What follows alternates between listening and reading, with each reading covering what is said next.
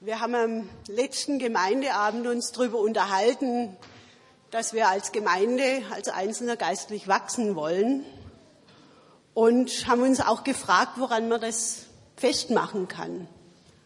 Und ein Punkt war, dass wir, wenn wir geistlich wachsen, beziehungsfähiger werden.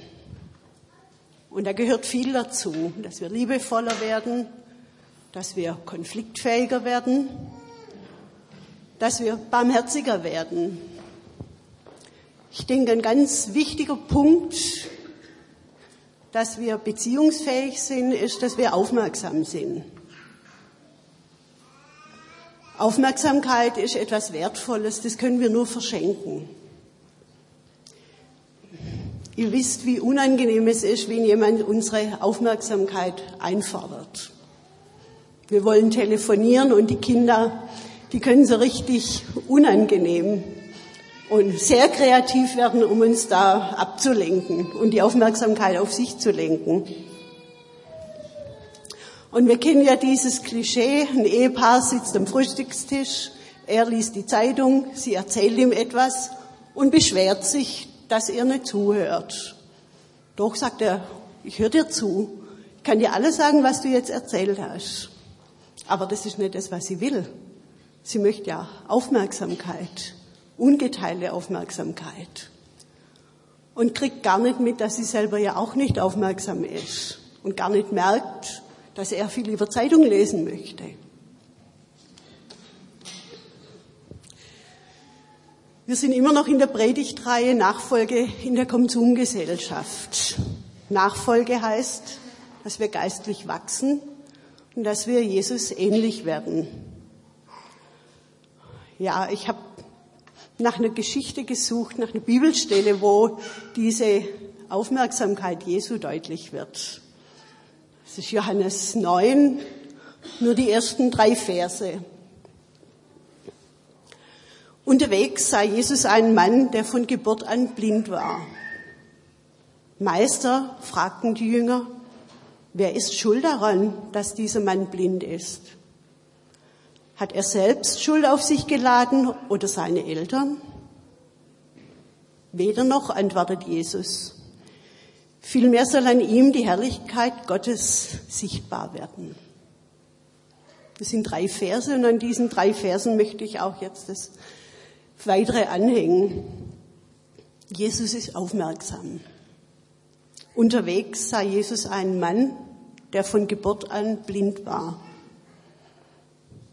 Jesus war aufmerksam. Er sah den Blinden im Vorübergehen. Was heißt es, aufmerksam sein? Etwas merken, aufmerken. Achtung, da ist etwas Wichtiges, etwas, das mich im Augenblick angeht mich betrifft. Hinsehen, ja, aber nicht gleich wieder wegsehen und mich nicht stören lassen. Sozusagen voll da sein. Und Aufmerksamkeit fordert meine Aktivität. Ich brauche die innere Freiheit, von mir wegzusehen. Wenn du jemand ein Gesicht zuwendest, vermittelst du dass du dieser Person deine ganze und ungeteilte Aufmerksamkeit zuwendest. Das hat nichts mit beiläufigem und geistesabwesendem Zuhören zu tun, sondern dahinter steht die Aussage, ich bin ganz auf dich konzentriert, ich habe Interesse an dir. Aufmerksamkeit ist notwendig in Beziehungen, in allen Beziehungen, ob in der Ehe, oder mit den Kindern. In diesen Ratgeberbüchern findet man oft den Begriff der Qualitätszeit, wo ich eine Zeit mit ungeteilter Aufmerksamkeit mit jemand verbringe. Aber auch am Arbeitsplatz, mit Nachbarn, mit Freunden, im Hauskreis, in der Gemeinde, hier am Sonntag um den Gottesdienst herum brauche ich Aufmerksamkeit. Und vielleicht ist ja aufmerksame Beziehung mit anderen auch Gottesdienst. Jesus war aufmerksam. Er bemerkte einen Zolleinnehmer, der ganz unauffällig in einem Maulbeerbaum saß. Er spürte es, als eine Frau, die verzweifelt nach Heilung sich sehnte, einen Zipfel seines Gewandes berührte, obwohl er sich mitten in einer drängenden Menschenmenge befand. Er sah eine Witwe, an die niemand einen zweiten Blick verschwendet hätte und nahm wahr, dass sie alles hergab, was sie besaß. Er widmete seine Aufmerksamkeit unwichtigen Kindern, die die anderen von ihm wegziehen wollten. Er bemerkte, wie Menschen sich um die Ehrenplätze bei einem Fest und um prestigeträchtige Titel kümmerten, nee, bemühten. Er bemerkte, wenn seine Freunde sich darüber stritten, wer der Größte unter den Jüngern war. Er bemerkte ihre Zweifel und ihre Angst auf einer stürmischen Bootfahrt. Und Jesus sieht den Menschen nicht als Problem, sondern als Chance für das Eingreifen, für das Wirken Gottes. Wie reagierten die Jünger auf diesen Blinden? Meister, fragten sie, wer ist schuld daran, dass dieser Mann blind ist? Hat er selbst Schuld oder sind seine Eltern daran schuld?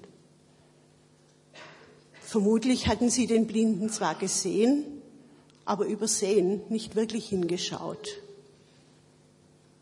Aber weil Jesus aufmerksam ist, hinschaut, sehen sie auch hin. Und was sehen sie? Einen, der blind ist, von Geburt an. Aussichtslos im wahrsten Sinne des Wortes. Hoffnungslos, unveränderlich. Man kann noch darüber diskutieren, wer schuld ist an dieser Situation. Er, die Eltern. Die Jünger fangen mit Jesus eine theologische Diskussion an. Den Menschen, der blind ist, sehen sie nicht. Die Menschen glaubten damals an das Prinzip von Ursache und Wirkung. Leid, Krankheit hat eine Ursache. Und so Schuld ist diese Ursache. Und so wussten sie, in welche Schublade sie diesen Mann einordnen mussten. Blind, Bettler, Selbstschuld, Sünder. Und sie schauten nicht hinter die Schubladenaufschrift, um die Einzigkeit dieses Mannes zu sehen. Jesus dagegen sieht den Blinden und er hat für diesen Menschen die Perspektive Gottes. Vielmehr soll an ihm die Macht, die Herrlichkeit Gottes sichtbar werden, sagt er den Jüngern. Jesus hat den Blick für die Menschen. Als er seine Jünger beruft, wie es darum geht, dass er den Petrus in die Nachfolge ruft, heißt Jesus sah ihn an und sagte, du bist Simon, der Sohn des Johannes. Du sollst Petrus heißen. Petrus bedeutet Fels. Und später sagt Jesus, auf diesen Felsen will ich meine Gemeinde bauen. Und als Jesus Nathanael erblickte, sagt er, hier kommt ein aufrichtiger Mensch, ein wahrer Israelit. Und der Nathanael staunt und sagt, woher kennst du mich? Und Jesus sagt, noch bevor der Philippus dich gerufen hat, habe ich dich unter dem Feigenbaum gesehen. Jesus sieht das Potenzial in den Menschen, denen er begegnet. Das, was Gott in ihn hineingelegt hat. Er sieht diese neue Kreatur, den neuen Menschen, der erlöst ist und der in der Freiheit Gottes lebt. Er sieht, was aus diesem Menschen werden kann, wenn er Gott begegnet. Jesus kennt Gottes Macht und Herrlichkeit und seine Möglichkeiten. Er rechnet mit Gottes Wirken. Er bewegt sich in einer von Gott durchdrungenen Welt, wie wir. Gott ist am Wirken und er will uns daran beteiligen. Er benutzt uns, um seine Herrlichkeit sichtbar zu machen. Jesus sagt, wer an mich glaubt, wird die Wunder vollbringen, die ich vollbringe, und er wird noch größere vollbringen. Und wir möchten ja echte geistliche Erfahrungen machen, die Herrlichkeit Gottes erleben. Die Frage ist, was erwarte ich? Erwarte ich etwas? Dass Gott etwas Großes tun könnte? Und mache die Erfahrung, dass es dazwischen auch längere Pausen gibt, Durststrecken, wo nichts passiert? Habe ich aufgehört, etwas zu erwarten? Oder wünsche ich mir Gott ständig und am liebsten ganz übernatürlich immer wieder zu erleben? Und was ist, wenn die Highlights ausbleiben? Kann ich die Pausen aushalten und trotzdem aufmerksam, erwartungsvoll sein? Da sind wir schon bei den Hindernissen für Aufmerksamkeit. Ich bin mit mir, mit meinen Bedürfnissen, meinen Interessen beschäftigt, vielleicht auch mit meinen Sorgen oder ich bin einfach geschäftig. Ich habe noch so viel im Kopf, was ich erledigen muss. Und solange ich auf mich selber sehe, sehe ich den anderen nicht. In dem Gleichnis vom barmherzigen Samariter, dieser Priester und der Levit, die sehen den Überfallenen. Aber sie sind gefangen in ihren Aktivitäten und in ihren Vorschriften der Welt. Sie hatten keine Zeit. Sie mussten ihren Verpflichtungen nachkommen. Und sie erkannten nicht, dass für Gott die Menschen das Wichtige sind. Oder ich lebe auch unausgewogen. Ich habe zu viel Stress, zu viel Anforderungen und Hektik, zu wenig Ruhe und Entspannung. Oder ich halte die anderen Menschen auf Distanz. Warum sollte gerade ich? Und dann bleibe ich in der Zuschauerrolle, bin draußen, sehe nur zu. Oder ich habe Angst vor Begegnungen. Ich habe so ein Gefühl der Unzulänglichkeit, ich kann das nicht. Oder ich habe den Anspruch, dass ich meine Erwartungen genügen muss, wie ich dem anderen begegnen soll. Und weil meine Erwartungen so hoch sind, lasse ich es lieber bleiben.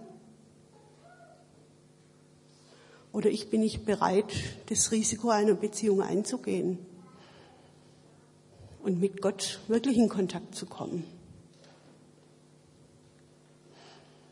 Manchmal habe ich auch so eine Brille auf, nur wenn es jemand schlecht geht, muss ich mich um ihn kümmern.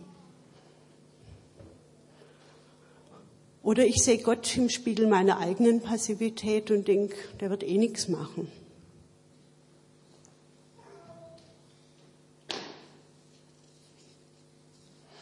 Wie werde ich denn aufmerksam? Sicher nicht, indem ich sage, jetzt hier heute mache ich das und dann mache ich es einmal und zweimal und dann schläft es wieder ein, so wie alle guten Vorsätze. Aufmerksamkeit ist für mich ein Lebensstil. Dazu gehört, dass Beziehungen für mich wertvoll sind. Und dass ich das aus dem Herzen und aus meiner Überzeugung heraus tue. Und es geht nicht aus meiner eigenen menschlichen Fähigkeit heraus, sondern nur mit der Kraft und der Unterstützung durch den Heiligen Geist. Und dazu brauche ich ein ausgewogenes Leben zwischen Ruhe und Aktivität, zwischen Begegnung mit Gott und Begegnung mit Menschen. Und Stress verhindert Aufmerksamkeit. Aufmerksamkeit ist auch mehr als Höflichkeit und mehr als eine Reaktion auf das Verhalten anderer. Jesus sagt, wenn ihr nur die liebt, die euch lieben, oder wenn ihr nur die Brüder grüßt, das machen die Heiden auch. Ich muss dafür eine Entscheidung treffen, vielleicht immer wieder. Und es kostet mich etwas. Es dreht sich nicht alles um mich. Und ich komme mit Freud und Leid in Berührung. Aber ich habe die Chance, den anderen mit Gottes Augen zu sehen, herauszufinden, was Gott in ihn hineingelegt hat. Und ich habe die Chance, an den Erfahrungen, die andere mit Gott machen, teilzuhaben. Ich kann zuschauen, wie Gott am anderen wirkt. Es geht nicht darum, dass ich mich besser fühle. Und auch nicht darum, dass der andere sich besser fühlt, weil ich mich um ihn kümmere, sondern es geht darum, dass der andere mit Gott in Kontakt kommt. Denn ich kann die Probleme des anderen nicht lösen, ich brauche das auch nicht. Aber ich kann ihm die Begegnung mit Gott erleichtern oder ermöglichen. Und da entsteht dann so ein Beziehungsnetz. Also durch den Heiligen Geist ist Gott in mir und damit begegnet der andere in mir Gott. Und ich kann ihm mit der Liebe Gottes begegnen. Und in der Begegnung mit dem anderen, da begegne ich Gott. Und da entsteht ein Beziehungsnetz.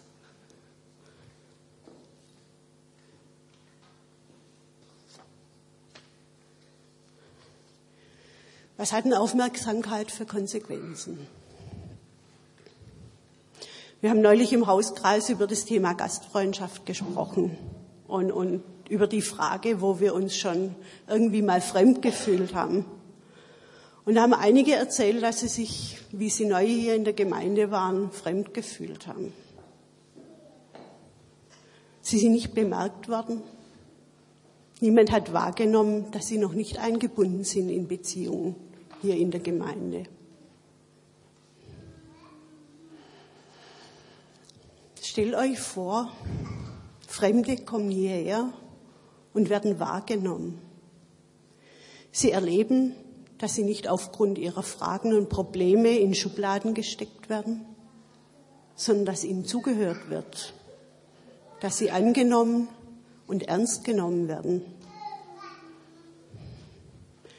Peter hat am letzten Sonntag von diesen Bruchstücken, von diesen Mängelexemplaren gesprochen. Stellt euch vor, Menschen erleben, dass sie nicht daran gemessen werden, wie toll sie sind, sondern dass ihnen Menschen mit liebevoller Aufmerksamkeit begegnen. Stellt euch vor, wir begegnen uns mit offenem Herzen, aufmerksam. Keiner wird übersehen. Wir entdecken das Ebenbild Gottes im anderen. Wir sehen, wo wir ihn segnen können, wo er Gottes Segen in sich trägt. Stellt euch vor.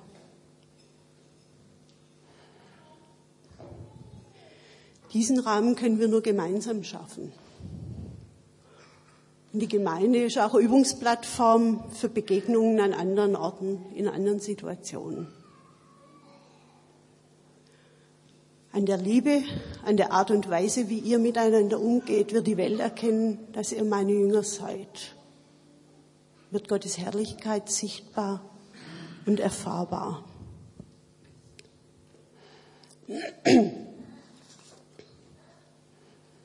Ein paar praktische Beispiele. Wir haben uns hier nach, vor einigen Zeit nach dem Gottesdienst jemand vorgestellt, unsere Namen ausgetauscht. Und die, diese Person kam einige Tage später mal auf mich zu und hat gesagt, du, ich glaube, ich weiß deinen Namen noch. Das hat einfach wohlgetan, da war Aufmerksamkeit da. Und wenn wir den anderen anschauen, anlächeln, grüßen, dann merkt der andere, ich werde gesehen, ich werde wahrgenommen. Hauskreis haben wir vor einiger Zeit mal die Aufgabe gehabt, einander eine Freude zu machen. Da haben wir so Zettel geschrieben mit Namen und mir hat es so gut getan, wie ich gemerkt habe, da war jemand wirklich aufmerksam.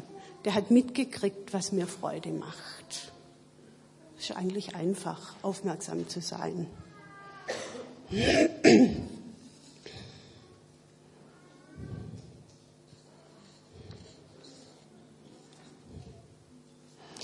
Werden jetzt dann noch eine Zeit der Stille haben. Da habe ich zwei Impulse. Ich möchte aber vorher noch beten.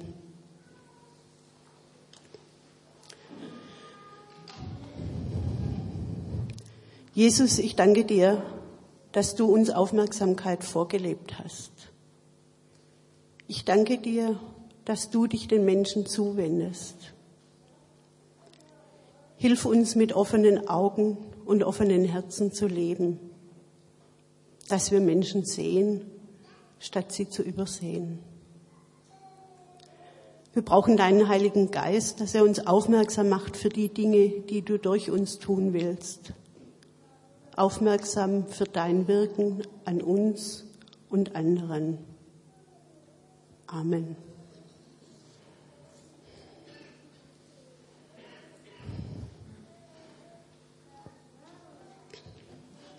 Zwei unterschiedliche Impulse, ihr könnt auch einfach so auf Gott hören. Das eine, nimm dir Zeit, auf Gott zu hören und versprich ihm, wenn der Heilige Geist dir etwas aufs Herz legt, das auch wirklich umzusetzen. Und nicht tausend Ausreden zu finden, warum das nicht geht. Oder schau dich in deinen Alltagssituationen um wo du aufmerksam in Beziehungen warst und wo nicht. Bitte Gott, dass er dir Gelegenheiten schenkt, Menschen wahrzunehmen.